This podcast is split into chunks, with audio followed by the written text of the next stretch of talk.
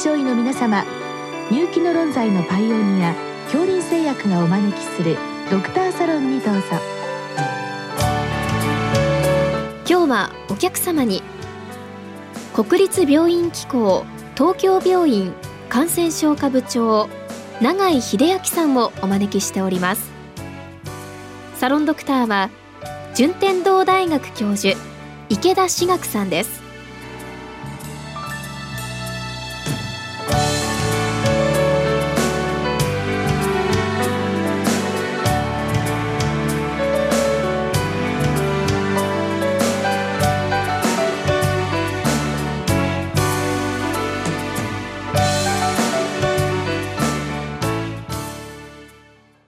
永井先生よろしくお願いいたします。よろしくお願いします。今日はあの肺炎球菌ワクチンについてご質問来てるんですけれども、ちょっとそもそも論で申し訳ないんですけども、なぜ65歳以上の方に補助金を出して接種してるんでしょうか？はい、実は肺炎になる方の中で、重症化したり死亡する人では、もう65歳以上が圧倒的に多くてですね、まあ、高齢化社会になって、死因としての肺炎がですね、順位をどんどん上げてきまして、2011年に死因の第3位になって脳血管障害を抜きました。でその後ですね、あの統計の処理を変えて、誤嚥性肺炎を除いたもんですから、2017年でしたかね、順位を落としたんですけど、まあ、今、いずれにしても合わせると相当な数の人たちが肺炎で亡くなっている、これは高齢化に伴うものであって、今、5位にいます、えー、死因の第5位ですね。うんで死亡者数を年齢別にこうグラフを作ってみますと、お亡くなりになる方がもう圧倒的に65歳以上なんです。65歳以上が95%を肺炎の中で占めてるんですね。ですから65歳以上の方に肺炎を予防するワクチンを打つというのは非常に大事なことになるわけです。で肺炎の原因病原体っていっぱいあるんですけどもその中で代表的なものが肺炎球菌で重症化しやすくて全体としては3割以上は肺炎球菌なんですね。ですから肺炎球菌ワクチン打っても他の病原体には当然かかるわけで、えー、一番悪さをする肺炎球菌に対するワクチンができてそれが使えるようになったと。いうことになります。で定期接種になって、このご質問のように補助が出るって書いてあるんですが、これは定期接種になっているからということだと思います。で肺炎球菌感染症というのは、今、あの定期接種の B 類疾病というところにくくられてまして、インフルエンザと同じグループになってますね。これどういうものかというと、個人の感染を防ぐために B 類疾病というのがあって、A 類疾病というのは、まあ、子どもたちのいろんなワクチンとかいろいろ、社会全体を守るためのワクチンというくくりにあります。で、A 類疾病の方は、接種干渉と、まあ、努力義務っていうのが2つのキーワードがくっついてるんですけども、B 類疾病の疾患については、それがない、個人で考えて打ちましょうというワクチンなんですね。まあ、個人的にはそれはあんまりよろしくなくて、やはり B 類疾病も努力義務なり接種干渉があった方がいいんじゃないかなというふうには思っています。まあ、そういうことで、今、あの肺炎球菌ワクチンは高齢者には打ちましょうということになってます。はいじゃあやはり自分で打とうという人しかあんまり打たないっていう現実があるんでしょうね。そうですねあのそれあんまり良くないなと思ってまして定期接種として2014年にニューモバックスが肺炎球菌感染症予防に使えるワクチンになったんですけれども毎年高齢者の接種率が4割を切ってるんですね、えー、30%台なんです。えー、そういう意味では広く肺炎を予防するには弱いと思いますのでやはり積極的に高齢の方は肺炎球菌ワクチンを打ってほしいなというふうに思ってます。あの最近のコロナウイルス感染ですね。あのワクチン接種がやはり最低でも6割以上ないと感染の予防にはならないという話もあるんですけどもこれもそうなんでしょうか？はい、私も先生おっしゃるように、接種率が上がらないと、ですね社会の全体の肺炎を減らすという意味には、えー、力は弱いと思うんですね。なるほどただ今回あの、コロナのワクチンがだいぶ、そのワクチンに対する障壁を取り除いてきてるなという印象はあります。皆さん、打ちやすくなってきてる。打ってくださいという人が増えてる印象はあります。なるほど。まあそういう意味ではあの日本人のそのワクチン嫌いというものをある程度ですね 減らすことはできたのかなということでしょうかね。はいそれであの先生あの定期接種って言いますとやはり65歳の次がやはり70歳とかっていうことになるんでしょうか？えっと、今の肺炎球菌ワクチンの定期接種の打ち方がですね2014年に決めたものがそのまま続いてますが、その年度にですね、65歳以上で5の倍数の年齢の人が対象なんです。ですから70歳、75歳、80歳のその年度ですから4月から3月までにその年齢になる人たちが対象です。はい。それでこの補助金が出るっていうのは1回目なんでしょう初回接種だけで再接種、まあ、再接種の話もご質問の中にありますけども再接種は定期接種による公費のカバーはないです。初回だけです。じゃあ2回目打ちたいなという時は全額負担になるんですね。その通りです。そうするとまたちょっとハードルが上がってしまうような気がしますね。いや私もそう思います。というのはあの例えば70歳になって75歳になってくるとやはりどうしても年金生活の方とかなかなか厳しい状態になってくると思うんですけれども、はい、やっぱりちょっとやめとこうかなっていう感じのことになるんでしょうかね。そうですね、そのお金の問題は大きいですね、あの肺炎球菌が当初、世の中に出てきた時もあまり進まなくて、定期接種になる前は、各自治体が自分たちで自主的に公費助成を始めたんですね。で公費助成の金額が高い自治体ほど接種率が高い。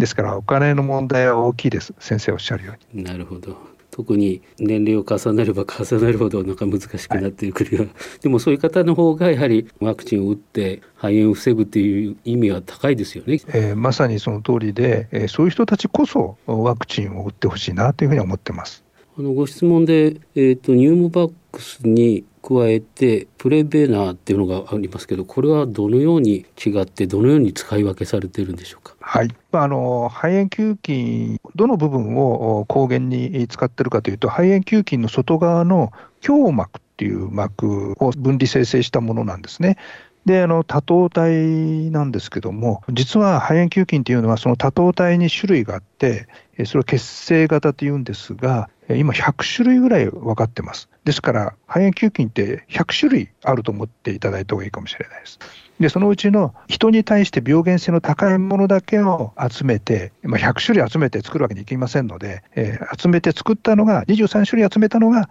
ニューモバックス。23種類入ってます。で、レベナーっていうのは13種類のワクチンです。えー、じゃあ、そしたらニューモバックスのが数が多いからそっちの方がいいんじゃないかって思うかもしれませんが、えー、実はですね、そのニューモバックスはそれを生成しただけのワクチンなんですけども、プレベナーはそれにですね、免疫の力を高めるためにタンパクをくっつけてるんですね。結合型ワクチンっていうのはタンパクを結合させてるんです。コンジュゲートワクチンって言いますけども、そうしますと免疫の力が高まるんですね。免疫原性が高まって、えー、予防効果が高まるだろうっていうの発想で作られたのがプレベナーです。で、プレベナーはその免疫の記憶も残るし、すごく免疫原性が高くて、小児についてはですね、小児は免疫を高める力が弱いんで、小児に対してはプレベナーが定期接種で使われてます。で、じゃあニューモバックスはっていうとですね、その免疫の高める力がプレベナーより弱いかもしれませんが、23種類もカバーするということで、広く肺炎を防ぐだろうということで、これはこれで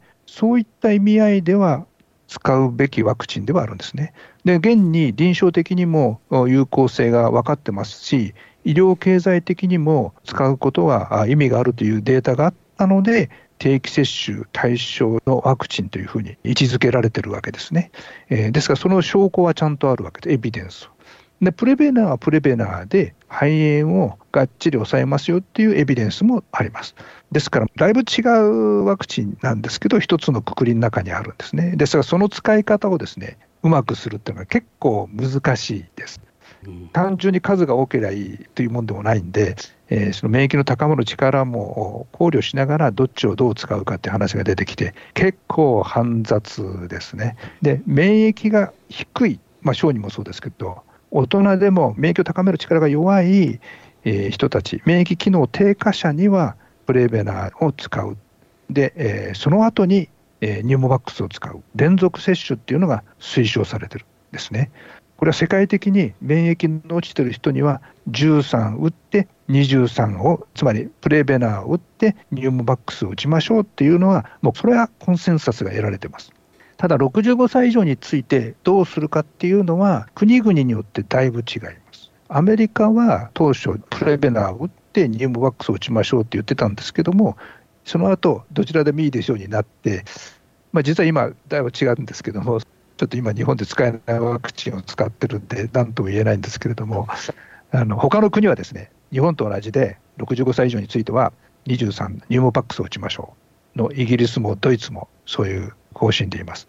えー、どうして違うかというと、それは有効性と、ここに医療経済的な問題が入ってきます。そのコスト、ベネフィットですね、それを判断して、じゃあこっちのワクチンを国として推奨しましょうとしてるわけなんで、えー、そういう意味では、国々で少しずつ違うということになります。なるほど、はい、やっぱりそれぞれの国の医療経済も含めて考え方で決まってきているということなんですね。でご質問の最後の方にありますけれども3回以上複数回投与すると抗体が5年も持たなくなると聞いたことがあるというご質問なんですけど、はい。えっと、5年経つと大体こう抗体が下がってくるので、えー、5年ごとに再接種しましょうということですが、日本では大体そういう流れなんですが、アメリカは1回だけ OK みたいなところがあって、ドイツは6年ごとに打ちましょうみたいな、いろんな国によって再接種の仕方が違うんですが、まあ、あの5年経つと大体抗体は落ちてくるんですね。ですから5年ごとに打ちましょう。ただ、あの回数増えると、どんどんとその短く、さらに短くなるか、これはあの免疫の低応答っていうんですけども、そういう形で低下することはないというふうにはもう分かってます。ですから普通に5年経つと大体5年で下がってくるな、じゃあ打ちましょうかねっていう考え方なんですね。はい。だから初回だからあの10年持つとかそういうことではなくて、初回も5年ぐらいすると下がってきて、はい2回目もそんな感じ、3回目もそんな感じということなんですね。はい、うちでも3回打って抗体調べてますけども、大体あの下がって、また打つとまた上がってっていうことは、このニューモバックスに関しては分かってます。はい、どうもありがとうございました。